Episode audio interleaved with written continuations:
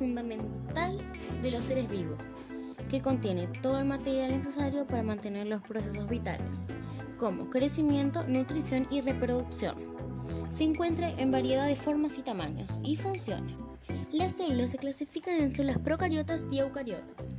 Las células procariotas se caracterizan por no tener un núcleo definido en su interior, mientras que las células eucariotas poseen su contenido nuclear dentro de una membrana.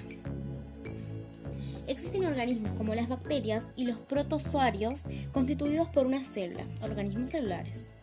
Los organismos multicelulares o pluricelulares más complejos se encuentran constituidos por una mayor cantidad y diversidad de células. El núcleo celular. El núcleo celular está rodeado por una envoltura nuclear. Contiene el material genético de las células eucariotas. Es el centro de comando de las células eucariotas. En las células procariotas no existe núcleo, por lo que el material genético está disperso. La membrana plasmática.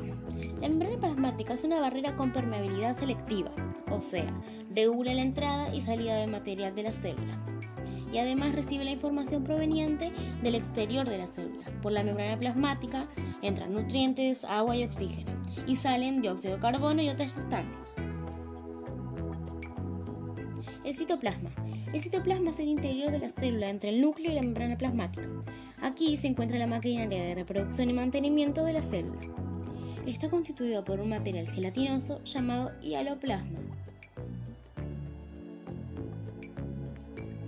Diferencia entre células animales y vegetales.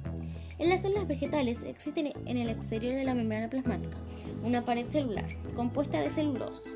Las células vegetales contienen una o más vacuolas gigantes que son los sitios de almacenamiento de agua, iones y nutrientes. En los cloroplastos se encuentra la clorofila que absorbe la luz en proceso de fotosíntesis.